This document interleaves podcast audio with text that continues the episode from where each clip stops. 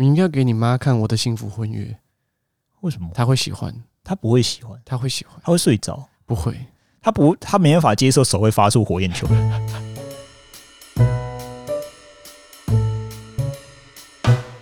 用心看动漫，轻松聊动漫。回答一下，是卢坤，这里是坑 Good Life 电台，我是阿龟，我是查理。查理，我我们今年的那个这一季的那个二零二三下番新番推荐，嘿，在频道上上完了吗？还没啊，还有两部啦，还有两部。应该说，目前我们录音的时候，现在是几号啊？目前是八月十三号嘛。好，那我们现在目前有上了两部呢。第一部是《能干猫今天也忧郁》，那第二部的话是《不死少女的谋杀闹剧》。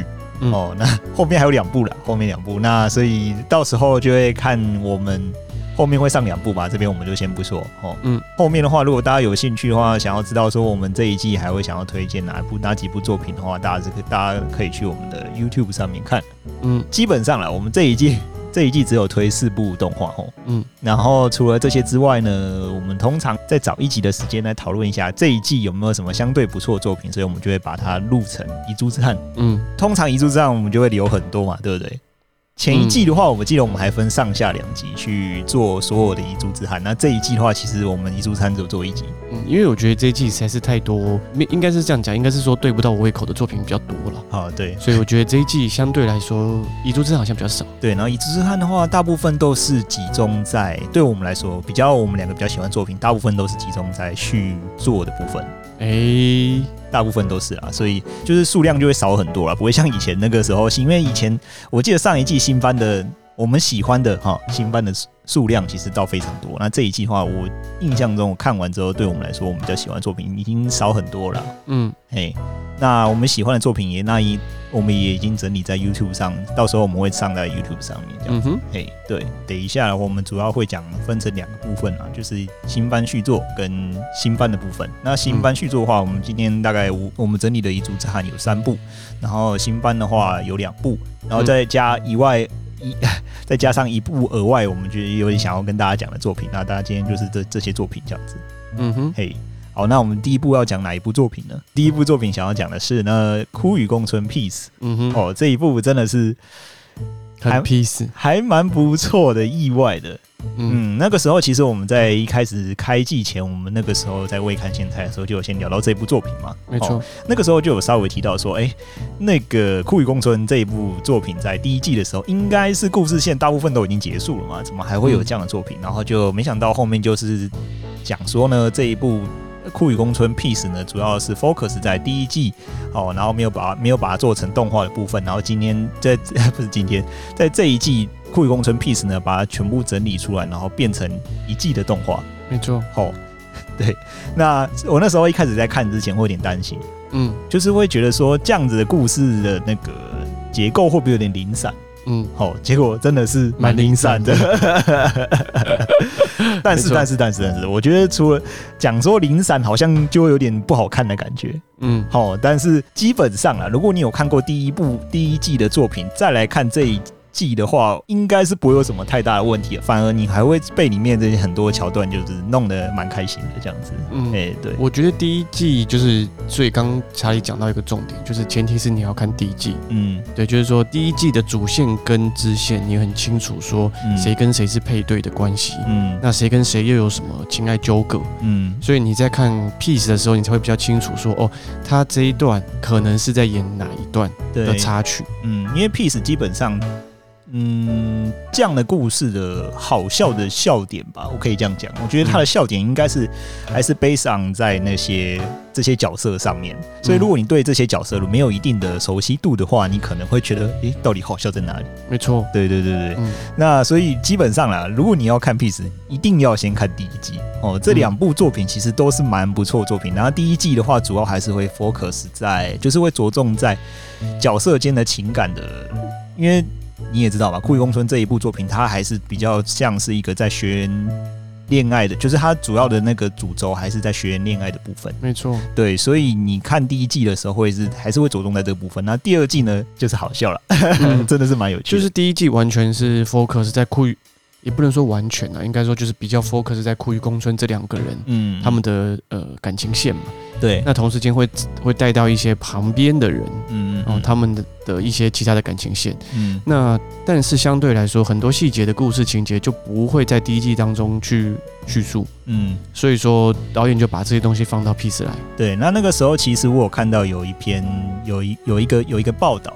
就是在采访我们的那个导演石滨真实，嗯，要出 Peace 嘛，库玉宫村 Peace，所以他针对就是石滨真实，他做了一些访问，嗯，然后那个石滨真实就有说，当初在做第一季的时候，其实蛮困难的，嗯，那时候本来是因为其实他那时候就有提到是说，用原作的那个量来看。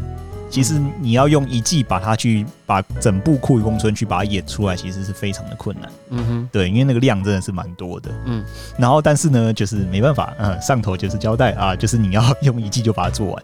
嗯，对，所以就是会变成现在这样的结果。那就我们自己来看，第一季的内容其实。还真的是蛮紧凑的，嗯，如果你再把今天这些 Peace 的这些桥段塞进去的话，我觉得应该就不会那么着重在角色间的情感的上面了。你指的是爱情线的部分？对的，爱情线的部分。嗯，对。其实我自己在回头就是看到那个士兵真实的那个消息的时候，嗯，其实我自己回头再想一想，呃，他整体第一季的编排，其实我觉得这样的考量是好的。对啊，就是。第一季完全是 focus 在库玉宫村的呃爱情线上，跟其他的支线。嗯、当然，因为我没有看过原作，嗯、我觉得重点是我没有看过原作。嗯、那我觉得这样的编排其实是好的，原因是因为说，如果你把 Peace 再放进来到第一季的内容的时候，其实会不够聚焦。哦，对啊，对啊，对啊，对。那很长，我觉得这样子的故事就会被大家被网友，嗯，有时候就会被评为说啊，这个好像就是不知道在干嘛、啊，就是会比较。零散啊，嗯，比较零散一点，然后有又有可能就是演到，就是到最后结束的时候又草草草草把它收尾掉，那就是会非常可惜了。对，所以其实我觉得能够、嗯、当初能够那样的考量，其实我以结果论来说，我自己是蛮喜欢的。嗯嗯嗯，对，就是第一季强而有力，快速的做一个 ending，然后诶。欸这个水温试起来好像大家蛮喜欢的，嗯嗯，所以他们就再出了一个 Peace，对啊，然后补充一下后面的一些细节，对，然后那个时候好像也有在访问，就是石滨真实这个导演，他关于说第一季做这样子，就是单纯做这样内容有没有一些什么遗憾？然后他是说他觉得是说像有一些，比如说像像是毕业旅行这些桥段啊，他觉得跳过其实蛮可惜的，嗯，对，因为其实这些桥段你说有没有很重要？可能倒没有那么重要。但是加下去之后，就是会变成一部作品的一些醍醐味了，我只能这样讲。所以，所以我觉得这一次用这个 Peace 库玉宫村 Peace 这样的方式去呈现，这样就是把这些零零碎的这些片段集合在一起，也不错。我觉得蛮好的。嗯嗯，其实我觉得就从呃本传跟 Peace 这样来看，其实你是可以感觉得出来，就是说导演在呃题材的选择上。其实是非常的细腻，嗯，就是说，呃，被挑出来放在 Peace 的，表示说他可能是二号人选，嗯，当初可能会被放在本传里面，但是被挑掉的，对对对。但是你自己再回头去想，我啦，我自己再回头想第一季的这些内容，其实我会觉得已经这些。点跟桥段都已经，我觉得挑的不错了。对对对对，那他把某一些东西虽然放在 Peace，你可能会觉得有点可惜，但是如果你以第一季的整体的节奏跟架构来说，嗯，我觉得是没有什么问，对我自己看起来是没有什么问题。嗯，所以我觉得这样的题材上的选择来说，我觉得真的是很考验脚本跟导演的一些眼光。对对对，那以结果论来说，其实我个人是喜欢的。嗯，我觉得第一季跟 Peace 来说，我觉得都蛮喜欢的。而且我觉得 Peace 啊，你。它有个好处，我我是我是真心这样认为的，就是因为它都是把很多很搞笑的片段集中在一起，所以看起来节奏上面就真的是蛮快的，然后又一直很好笑，有时候一整集就是从头好笑到尾，嗯，就就就某方面来讲，还蛮符合大家现在在看影片的这种快速度的这种节奏了，嗯。嗯，所以看一看就是，哎，怎么不知不觉一下就看完了，嗯，然后除了虽然就是一直都很好笑之外，但是里面还是会有把一些第一季的一些某些就是角色间的。就是情感，他们怎么互相升温的这些过程，就是还是会把它拿回来稍微演一下，嗯，所以就会让他知道说，哦，就会回想起哦，原来第一集这些角色还有这样子甜甜的过程，那我觉得这样也蛮好的，嗯，对吧？只是我觉得稍微有点可惜，就是像刚才最一开始讲的，就是我其实会有一点不太确定这个桥段是发发生在哪一个时间，对，就是因为我只能有时候大家角色有时候都长差不多，唯一能判断的点就是。男头发的头发长度吗？男男主角不是男头发，男头发太想太想要讲头发了，男头发。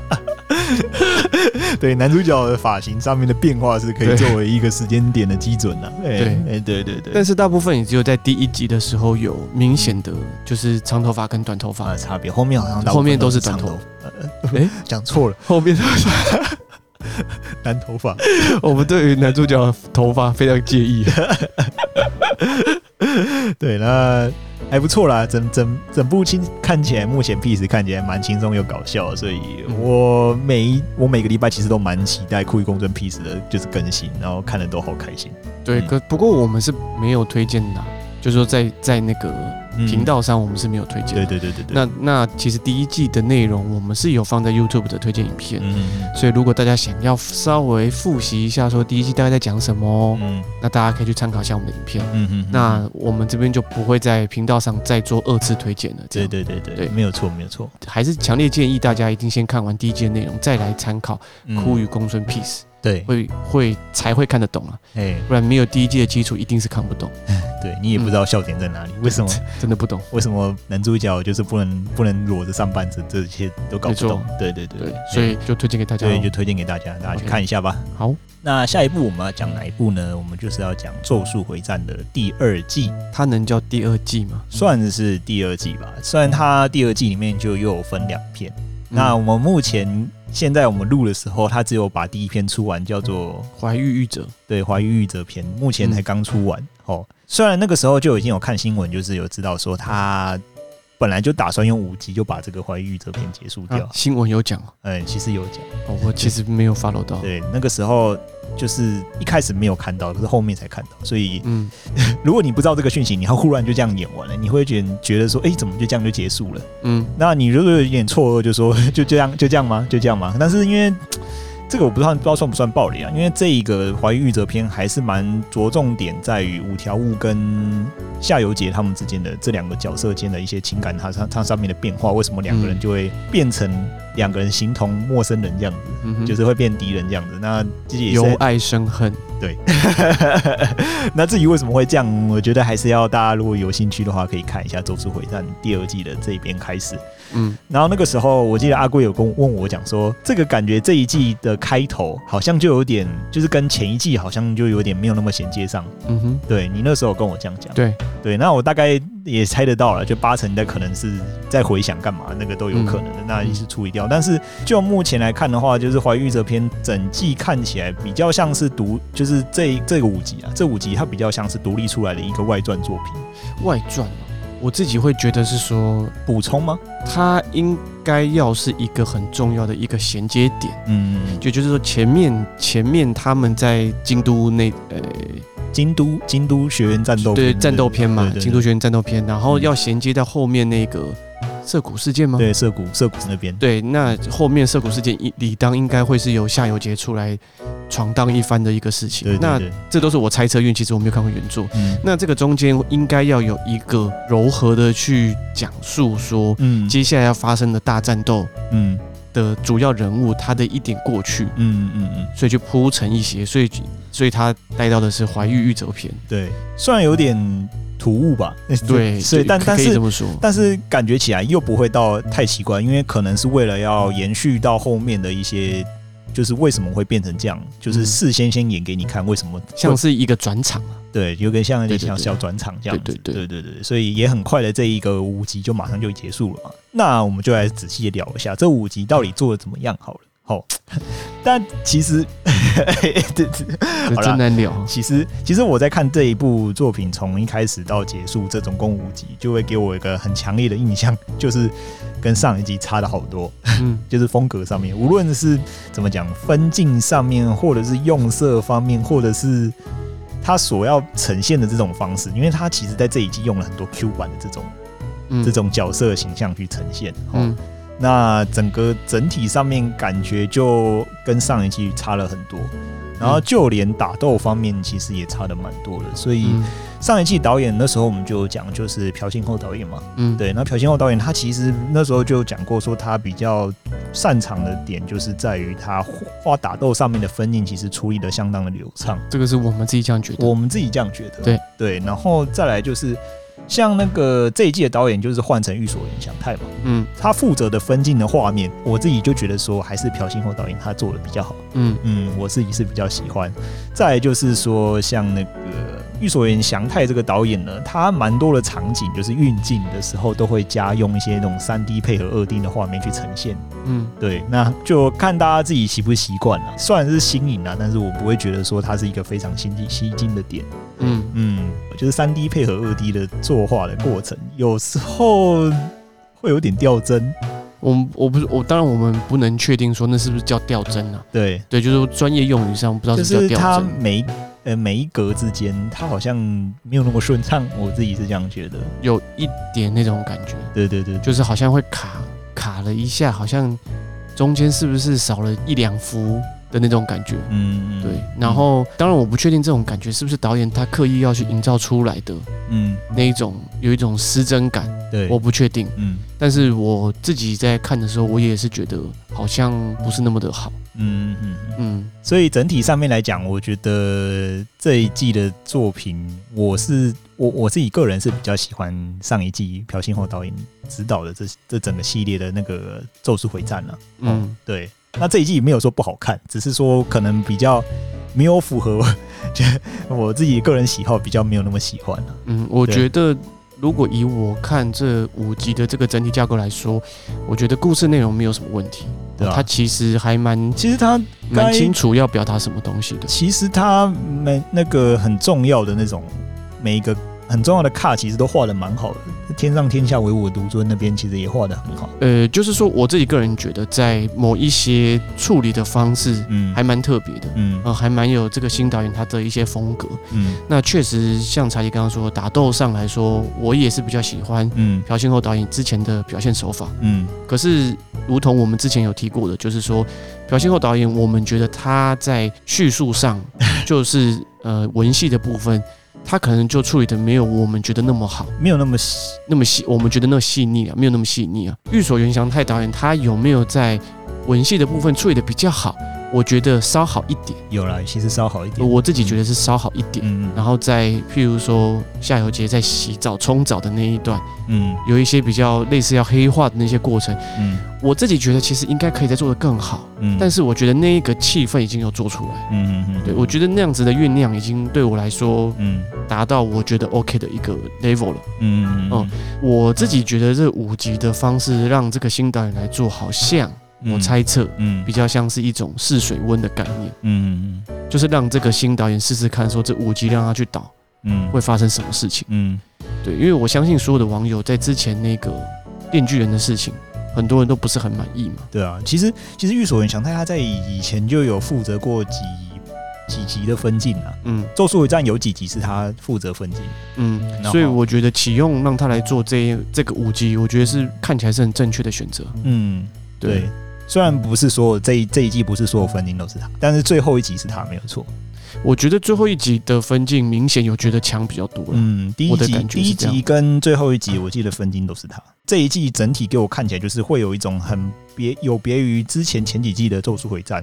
那如果大家有兴趣的话，可以去看一下。那如果没有看过咒术回战的作品的人呢，我觉得也蛮建议大家。去看了，因为我知道有很多人很喜欢这样，就是朴信厚导演他所知道那些他所呈现出来那打斗上面的分镜，哦，嗯，对，如果大家还没有去看的话，还可以看，然后还可以连从着《咒术回战零》一起看，哦，对，对对对，好，那下一部作品我们要讲哪一部作品呢？就是要讲《无职转生》的第二季，嗯，好，我知道阿龟好像没有看，因为他连上一季都没有看完，嗯，对，没错，好，所以这个只能我来讲了。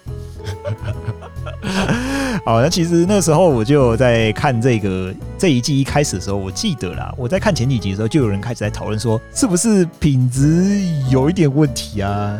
我记得那个导演不是有在 Twitter 上面哦，不是 Twitter 啊，有在 X，, X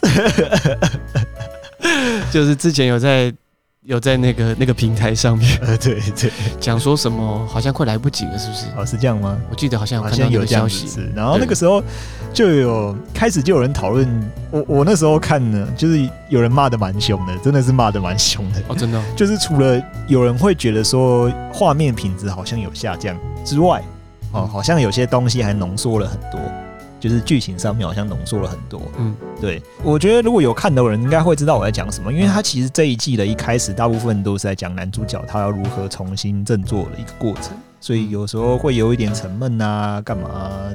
我自己觉得，当然有几幕的那个品质当然是有有一点问题。嗯，然后再加上我觉得这一季的确啦，因为可能在开头上面好像节奏有点赶一些哦，因为我在想是因为着重点要移到后面去，所以在前面这一段过程其实就稍微浓缩了一点。嗯，哈，那你说有没有什么对我来说有没有什么问题呢？嗯，啊，老实说我觉得没什么大问题，就就就这样子喽。嗯。对啊，就是虽然有些微妙，脸真的是有些有几幕画面真的是脸比较稍微崩一点哦，嗯、但是我觉得也不至于到太过走中，我自己是能接受。然后节奏方面，就我刚刚讲的，其实就稍微压缩一点，其实也没什么大关系了。嗯，对。那因为现在开始，就我们今天录的这个时间点来看的话，其实也是要去接后面的剧情的嘛。我觉得就是如果应该是不会到太不满意了。嗯。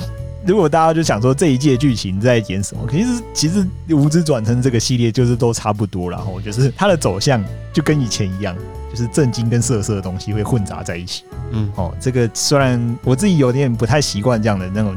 这种剧情的安排方式，然后不过我觉得应该就某方面来讲的话，其实蛮多人对于这部作品其实还蛮喜欢的。那他其实在这一部作品在社群的声量其实也蛮高的了。至于好不好看，我觉得如果大家。有喜欢看转身类的作品的话，我觉得还是可以持续在 follow 这个物质转身这一季啦。吼，嗯哼。那但是你看这一季之在看这一部作品，你应该就有个 default 印象，就是它可能就是我刚刚讲的，就是它有很多色色的东西会夹杂在里面。嗯，对。那如果大家如果不能接受的话，就可以去看别的作品。反正这季有很多异世界转生。对，对。如果大家有看，然后也喜欢无职转生第一季作品的人呢，我相信就是这一部这一季的话，其实节就节奏上面或者是内容上面，其实跟第一季都蛮类似。那也有延续第一季的内容啦，所以如果大家有兴趣的话，也是可以去看一下无职转生第二季。嗯哼，这样。好，那刚刚其实我们讲了这三部作品呢，主要就还是在续番的部分哦。那接下来我们要讲的新番的部分，这边新番要讲的第一部作品呢，就是我的幸福婚约。很幸福吗？诶、欸，应该蛮幸福的吧，手都射出火焰球了，也也有打雷啊，皮卡丘。好，那其实大家应该不知道我们在讲什么。如果没有看过的话，好，就应该不知道我们在讲什么。好，我的幸福婚约，嗯，好，那这一部作品其实还蛮迷样的，就是 应该是说一开始这部。这一部动画在就是 PV 的时候，然后跟很唯美的画面，然后你就想说，哇，这个一定是很浪漫的什么大正恋爱、大正浪漫的恋之之类恋爱剧之类的之类的。直到那个有人的手里面射出一道火焰，你就是真的，哎，怎么会这样？这是哪一招？对，然后连四神都叫出来了。原来是奇幻战斗故事，对吧、啊？哎、欸，那个时候其实我我那时候蛮意外的，就是我一开始以为这样的作品，嗯，就是就跟刚刚你讲的一样，他他原本是一个我原本以为是一个很纯的大正恋爱作品，嗯，对，没想到后面加入了很多这种异能的这种元素在里面，嗯，对，那就是会让整部作品变得还蛮奇幻的。也让我很意外，就是说加入这种大正恋爱剧，然后再加入很多异能的这种情况之下，台湾的 Netflix 还可以冲到前十。对，我那天不知道是哪一天，不知道在看，然后看到他把排名第几的时候，我真的是吓到。我昨天看第三，我真的是吓到，好好厉害呀、啊！那个僵尸一百都在他后面。大家是，其实我觉得。不，我们不是在取笑这部作品，而是这样子的搭配的真的是蹦出新滋味。哎、欸，真的，真的，真的，真的，就是你从来没有想过说这个东西可以这样搭在一起，对吧、啊？然后就有一天就忽然就是弄一弄，讲的就是说它可以控制心灵，它可以发火焰球，对。然后在这种设定之下，然后男主角他们还是坐着一般普通的汽车，就为什么不要坐着四神之类的？哎、欸，你真的是突破盲肠哎！哎、欸，不是，好啦，就是我们还是认真的讲。其实这部我很认真的，我到底不认真？这一部作品，其实，在某方面来讲，虽然感觉是很谈很认真的在谈恋爱，但是它又有点加入这种异能这种元素，会所以会让整部作品看起来，如果你撇开异能这样的设定，你会觉得说，它就是其实很很典型的这种八点档的这种模式了。嗯、哦，就是有个女主角，而且这种这种我妈在看那种韩剧都会有这样的元素，就是有一个女生啊，本来是出生在富豪家庭，然后变成平民。然后就被家人一直欺负，一直欺负，然后忽然就有一天出现了一个很帅的帅哥，然后去拯救他。嗯，韩剧也都是差不多这样。嗯嗯，对，其实就是一个很王道的套路。对对对，然后其实对，然后其实如果你单看这样的作品，你一定会觉得，如果我是我啦，我就说哦，又来了，又来了。对对，只是你又要看他这么可怜干嘛的？对对，那只剩下什么？就是看大家的颜值画的怎么样。那这样没想到，就是就跟刚刚讲加了这种异能这种东西进去呢，就变得还蛮有意思的。嗯，就是有一种大正灰姑娘，然后里面今天还有超能力。对对对，对，所以我其实我每个礼拜呢，这样讲好像不太好。你你是每个礼拜只想要看这礼拜会出现什么异能？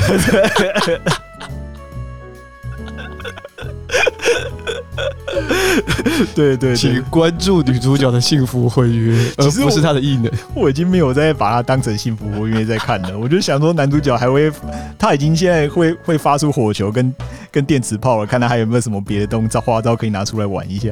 我们哥不是把它当做是奇幻类故事在看吗？哎、欸，对啊，虽然是这样子讲，但是我我个人是其实还蛮陶醉在。他的恋爱故事哦，对了，对了，对了，对，就是说，因为自己讲讲白了，他就是很王道嘛。那很王道，就是在看这些经典的桥段嘛。嗯，他被欺负嘛。嗯，那怎么样有人去英雄救美？嗯，那怎么样让这个女主角意识到说，哎、欸，其实身旁有很多人在支支持她嘛。嗯，其实我觉得重点都是那些那些很经典的桥段。嗯，然后要把它做出来。对，那个气氛要把它经营到位。对，我觉得这样子就是标准了。其实讲归讲，其实就某方面来讲，他这整部作品还是蛮这些人的这些设定啊，嗯，还是蛮符合那个时候这种大正剧会出现的这些角色的形象。嗯，就是大家就是过得很压抑，然后那种讨人厌的大小姐也是长得那个样子，所以就是我觉得他在角色设定上面其实蛮符合那个时代的人。他会可能会出现相对应的这些行为，嗯哼，哦，也没有问题，就是有钱就是开着车干嘛这些的。嗯嗯嗯，那就某方面来讲，吼，就是我觉得这些这个导，就是这这整部剧，它在那个设定其实做的都非常好。然后我觉得考究其实也算蛮完整的，嗯，对，所以还可以蛮融入在这两这几个角色间的他情感怎么升温，我觉得有时候也是有点甜甜的啦。嗯嗯，对，大家是不是？对日本大正那个时期充满着各式各样的幻想，《鬼灭之刃》是不是也在那个时期？哎，对。然后包含这次《我的幸福婚约》的异能也在这个时期。对。然后那个谋杀闹剧。我不确定，我不确定差不多那个时，我不确定他是不是大正，但是是不是都是有在一个很混乱的一个时代，好像那个时候就出现奇奇怪怪的东西，就是有一种日本好像正要衔接到现代这种感觉。对，就是好像那段时间很准备要走入所谓的现代化，嗯，但是又又没那么完全的时候，大家好像开始猎巫。把那些稀奇古怪的东西都要把它抓挖出来，对对对对对对对对对，嘿嘿嘿，所以有异能好像也是正常。对，有异能就不会想要发展现代科技了吧？哦，不会哦，因为蛮多人都是麻瓜的，所以应该是没有这个问题。大部分人应该都是麻瓜，我也是麻瓜，我们都麻瓜啊，天哪！所以我们才要去猎巫啊，因为我们就是没有异能的人。是不是？通常这种一定是精英阶层去主宰我们的社会，通常都是这样的设定。所以精英阶层才是有异能的人。对，通大部分都是这样子。我发现我们这个主题好像根本没有在聊这部，根本在聊这部动画。对，好了，那其实我们这边还是回归一下我们这个主题。其实这部动画蛮不错的。然后，如果你会看他说为什么他可以冲上 Netflix 的前十，我觉得没有到太意外，因为这一部这样的作品，其实大家蛮习惯他的套路，然后节奏也蛮习惯的，嗯，蛮适应的。然后，因为大家可能恋爱本来就会第一波会想看的，那可能也会想要看一个复仇的复仇的情节，嗯，对。那这样的情况之下，我觉得大家可能对这一部作品其实都会蛮喜欢的，嗯，有兴趣的话，其实还蛮可以看这部作品，然后，嗯，对。而且我觉得异能这件事情，其实会让男主角的那种形象大大加分，变更帅吗？类似，嗯。但是我现在目前是更期待这个剧情有些转折了啊，就是我一直。因为我没有看过原作嘛，应该会有转折。对，我一直觉得女主角她应该也要会，也要会异能这件事情。嗯嗯嗯。对，她可能只是还没觉醒之类的。对，之类的，对吧？对我们因为因为你看都已经这么 都已经这么稀奇古怪，然后后面一定是感觉是要复仇吧。或或者是说，whatever，就是女主角她终于好像发现她有什么能力，也可以匹配得上男主角，对对对对之类的之类的嘛，是不是？是吧？是吧？一定是感觉是会这样演的。对啊，所以。就是我们目前还期待啊，哎，也许看到最后一集女主角真的就没有异能，好吧，那那我也就认了，她也是麻瓜。好了，其实幸福婚约，但是其实这样就是那边幸福婚约，那真的是幸福婚约，对对对对对，也不错，也不错，其实也不错。有 Netflix 的人应该是应该是会追啦，我觉得，嗯，还不错，真的还不错。我觉得虽然我们刚刚讲的好像不知道在讲什么，好像都在嘲讽这一部作品，但是其实这一部作品真的蛮不错，也蛮有意思的。如果大家有兴趣的话，就可以去看一下，就推荐给大家喽。嗯哼，嗯，那下一部作品是哪一部作品呢？AI 电子基因这部作品，其实我们在未看先猜的时候，其实我们就讲过，呃，那个时候我们的确有讲过，说他有没有办法在针对 AI 这个题材挖得更深更广。嗯，那我自己看起来的感觉，的确是说，呃，我觉得深度不敢讲，哦，但是我觉得广度来说，有算是点到一些核心。我觉得它应该是可以唤醒一些大家对于这种无论是人性或者是机器人这些有些争议点。嗯，我觉得这长期大家会想要讨论的议题，都可以在这一部里面看得到。嗯嗯，呃，我自己觉得蛮喜欢的一些点，是在探讨一些机器人跟人类，就是呃，怎么讲？你用机器人的角度来看，套用对对对，套用在对对对对，你用人的这个角度来看的时候，你会觉得说人理当是应该这样，然后套用到机器人的时候，你就开始会出现一点违和感。对，譬如说，其中有一集讨论到是说机器人的个性嘛，对，它可以针对机器人的一些记忆，嗯，或者是一些它的性格上做调整，嗯，那他怎么样去做去做说明？他说人类是透过，嗯，譬如说心理智商，嗯，药物，对，这样的方式去渐进式的去改变他的个性嘛，嗯，借而这样去调整他的一些譬如说。暴力倾向啊，或者是一些交友上的一些一些状况，嗯，我觉得这种这样的讲法啊，我可以接受某部分某部分对。对，所以那可是机器人怎么调整？机器人就直接对它的 program 调整，嗯嗯，所以它就可以变成某一另外一个某一种个性，嗯，哦，它可能情绪压力没有那么没有那么高涨，然后它就会呃变成一个情绪比较平稳的机器人，对对对，那他就可以做很多平常的社交活动啊等等等。那他说这样的调整方式是比人类用药物或者是更快更快更有。呃，更快速达到效果。我觉得这一部动画有趣的就是它呈现出这样的一个结果。嗯，它不去评论好或不好。嗯，这个地方很重要，是说当你去带入一个主观的意识去讨论好与不好的时候，其实是争论不休的。对对对，对，这个变化的好坏。本来就不是由任何一个主观的人说了算嘛，对好与不好，嗯、哪有哪有什么好与不好？嗯，对，只是看他个人想要做什么事情嘛。嗯嗯，对，所以我觉得他把问题点出来，然后点到核心，嗯，但是不去评论好与不好，嗯，我觉得这件事情是好的，让乐听众自己去看，自己去思考，说，嗯，哎，是不是真的是这样？这样是不是真的？有解决问题，嗯，这样是不是真的是好的？嗯，对，套用在我自己个人的身上，我应该要怎么做？嗯，对，所以其实我觉得这部作品，我不敢说深度很深，嗯，但是我觉得它有一些核心都点到他想要讲的的。点，对，我觉得这是我觉得这部作品相较于其他 AI 机器人的作品来说，嗯，点的更有趣的地方，嗯嗯嗯嗯，是是是是，光是机器人资料 copy 这件事情，对，他从这个角度去切入，如果大家没有看的话，我这边就不要爆太多雷，就是说从机器人这个角度去切入，说究竟昨天的你跟今天你是不是是不是一样的？嗯，我觉得这个东西还蛮值得去思考的，对。对。譬如说我们在讲一台电脑，我们把 A 电脑的资料复制出来放到 B 电脑，嗯，那这两台电脑是一样的电脑吗？对，那其实如果你用资料来看的话，可能是吧。嗯，对，你用资料来看可能是，但是如果他是用人的角度去看的话，那那还是吗？我觉得这个是一个蛮蛮有趣的一个大家可以思考的点点啊，对吧？对，所以其实我自己觉得他在很多内容的铺陈上是有趣的，嗯，然后是有点到一些以前的作品当中我们没有看过的的的方向。对，而且他我觉得他这个这个作品这一类作品在这个时间点出的时候，大家才会有一点感觉。因为现在一开始已经有人在讲说，那我如果把我人的那个什么所有的这些记忆全部把它变成数据化之后，丢到一部电脑里面，那那个人到底是不是我？对哦，我觉得已经开始有这样的这样的东西开始出现了。我觉得这样的作品在这个时间点出来，大家可以看一看，然后也可以稍微思考一下。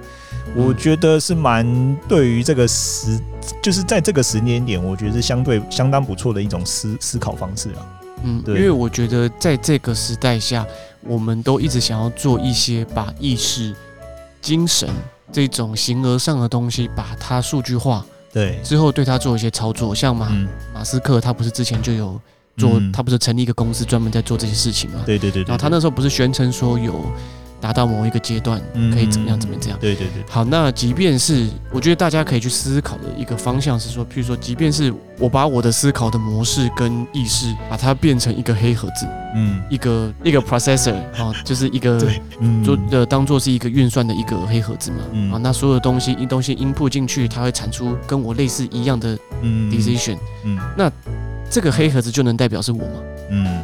它就可以当做是我吗，所以这个就是对，没有一定的答案。对，我觉得这个是很有趣的一个很值得去探讨的议题，尤其是在人类一直在对自己的精神形而上的意识这种东西非常有兴趣。嗯，那我觉得 AI 电子基因虽然它在作画上，嗯，可能不是那么顶尖，嗯，但是我觉得议题的有趣程度。是有点到，嗯跟现代这个时代是有符合的。嗯嗯嗯。那我自己是觉得很推荐大家去看呐。嗯。只是难免就是可能被画面一些劝退这样。啊，是。然后除了画面劝退之外，议题劝退也是有可能。议题也是，有些人可能会觉得不是那么有趣吧。就或者是觉得这些都离他太遥远，都有可能。嗯。哦，然后顺便再补充一下，我觉得这个作品目前看起来是。呃，每一集是独立的，嗯，但是其实背后它这个大主线是呃是有那个大主线在的，嗯，只是说可能推进比较缓慢，OK，对，但我自己觉得是还不错啦。嗯，我觉得近期来说，以 AI 啊、机器人啊这样子的一个概念的主题来说，我觉得这部是现在发、嗯、现在然后到目前为止，我觉得发展的还不错的，然后推进的也还不错的一个作品，就推荐给大家喽。哦，好，这一部我们额外讲一部。就是刚刚讲那么多作品，然后我们因为有一部作品比较特别，那个时候我们本来想说它是会，它是跟一般的动画一样哦，没想到呢它是网络动画哦，嗯，那是哪一部作品呢？就是《百姓贵族》。我真的不知道该怎么说。哎，那个时候我本来想说，那个时候我们不是有在猜说这样的画面，然后这样的就是制作组的规模，我就有在想说它是不是有可能是网络网络动画？嗯，嘿，没想到真的是网络动画。然后每一集大概就是五分钟左右。嗯，如果大家有兴趣的话，其实可以去，已经可以在在 YouTube 上面都看得到了。那只是会有个问题，问题是什么呢？就是它没有中文。没有啊，就是我们这些日文麻瓜的问题。听得懂日文的人都觉得没有啊，很棒啊。就我们这些麻瓜觉得，但因为我有看过原作，所以我大概知道他在讲什么。我就我就觉得还是蛮好笑的。所以只有我是麻瓜，就是你不是麻瓜。诶、欸，我是用猜的啦，所以有可能半个麻瓜。那其实如果这边就快速讲一下《百姓贵族》这一部作品，其实还是真的是蛮有趣的，就是在讲说荒川弘老师他以前的务农生活啦。然后所以在这一部里面，在《百姓贵族》的动画上面，其实你就可以看到他以前一些过去的生活。然后大概每一集都只有五分钟泡面番的长度，然后那有时候快速的无就是无聊的时候，快速的看一下，其实也是蛮有趣的。前提是你要听得懂日文。到底什么时候就是华语的翻译才会出来？繁体中文呢？呃，那就要看公司愿不愿意做这这一类的东西喽。你知道我们现在年纪大了，我们想要看一部动画是有品质的看，或者是你可以看期待哪一天翻译软体比较盛行的时候，就会自动帮你翻译。请网络上哪一些大大有漏翻译一下，这比较难，这比较难。对，我就觉得说，不过现在不是有那种可以。就是有人你你帮他免费翻吗？我我记得好像 YouTube 有时候会会让，就是有些人会可以啊，你可以去翻啊。影片的时候会有些人，就是影片出来的时候会有人帮他翻译。我记得 YouTube 好像有这样这样的。他只要出影片的人去承认你的翻译的话，他就上去了。对对对对对啊，那我就我我我总不能看一个动画五分钟，然后我还要在那边瞎猜说他这个应该是什么意思，然后笑也笑的不是很正确。没关系啦，开心就好。不行，我觉得这样会有违我看黄传宏老师作品的那种出发性。OK，对，我就是要准备笑他所有的梗，结果现在你叫我要笑的时候，还要思考一下说，说你确定是这边要笑吗？我不能接受。好吧，那你可以去看，先看原作，那也是不错。好了，你再租给我看。好了，那其实这一部《百姓贵族》也蛮不错，如果大家有兴趣的话，可以去看一下，那就推荐给大家喽。嗯哼，以上呢就是三部三部续番，再加两部新番，然后再一部额外我们想要讨论的作品。那今天大概就是讨论六部作品啊。如果大家就是看完我们的新番推荐，就是 YouTube 上面的新番推荐，然后看完呢，不知道还有什么其他好看的哈，那大家可以参考一下我们今天列出来的这些清单。没错，对，那自然其实。我知道啦，就是因为我们现在时间的关系，有有些动画没有办法看到那么多了。但是其实我我相信啊，有些作品意外的声量其实算蛮高的。所以如果大家有兴趣的话，也可以去找一下自己喜欢的作品。其实今天我们这些列出来这些内容啊，我我自己感觉啊。是没有脱离当初我们讲的那个什么，我们猜测的情感。对，未看先猜，好像大部分都有，大部分都是不脱我们喜欢的那些作品啊。嗯，嘿，对，所以都有猜中哈，其实命中率命中率蛮高的，难得哈。对，难得难得难得。以往以往我们好像都猜五中个一二就差不多。有时候有时候作品相对来讲，有时候会歪掉，还干嘛都有。哎，那这这几部作品其实我觉得都蛮稳的。哎，对，我觉得这季相对来说比。前之前的都还要好预测了。好，那讲到这个，呃 那我们就期待下一季。已经开始期待下一季了吗？下一季有福利点哎。哦，对吼，还有普鲁托哎。哎，对耶。好，下一季感觉，哎，普鲁托是下一季吧？搞不好十月就，搞不好九月就出来了。哦，期待期待！我看到那个普鲁托的那个他的那个 PV 真的蛮赞的。嗯嗯。很期待，看到的时候都快哭了。不过这些都离题了哈，对 这个都是下一季的事情。对对，好，那就如果大家有兴趣的话，可以去参考一下我们今天的清单。那就以上，居然就是我们今天的这个下番的遗珠之憾。好，好，那我们下次见喽。哦，哎，没有感谢各位收听了。因为那一句话你讲走我要讲的话，那没有你就讲啊。好，以上就是今天 podcast 的内容。再一次。以上就是我们今天 podcast 的内容。好，感谢各位收听。好，我们下次见喽。好，拜拜。好，拜拜。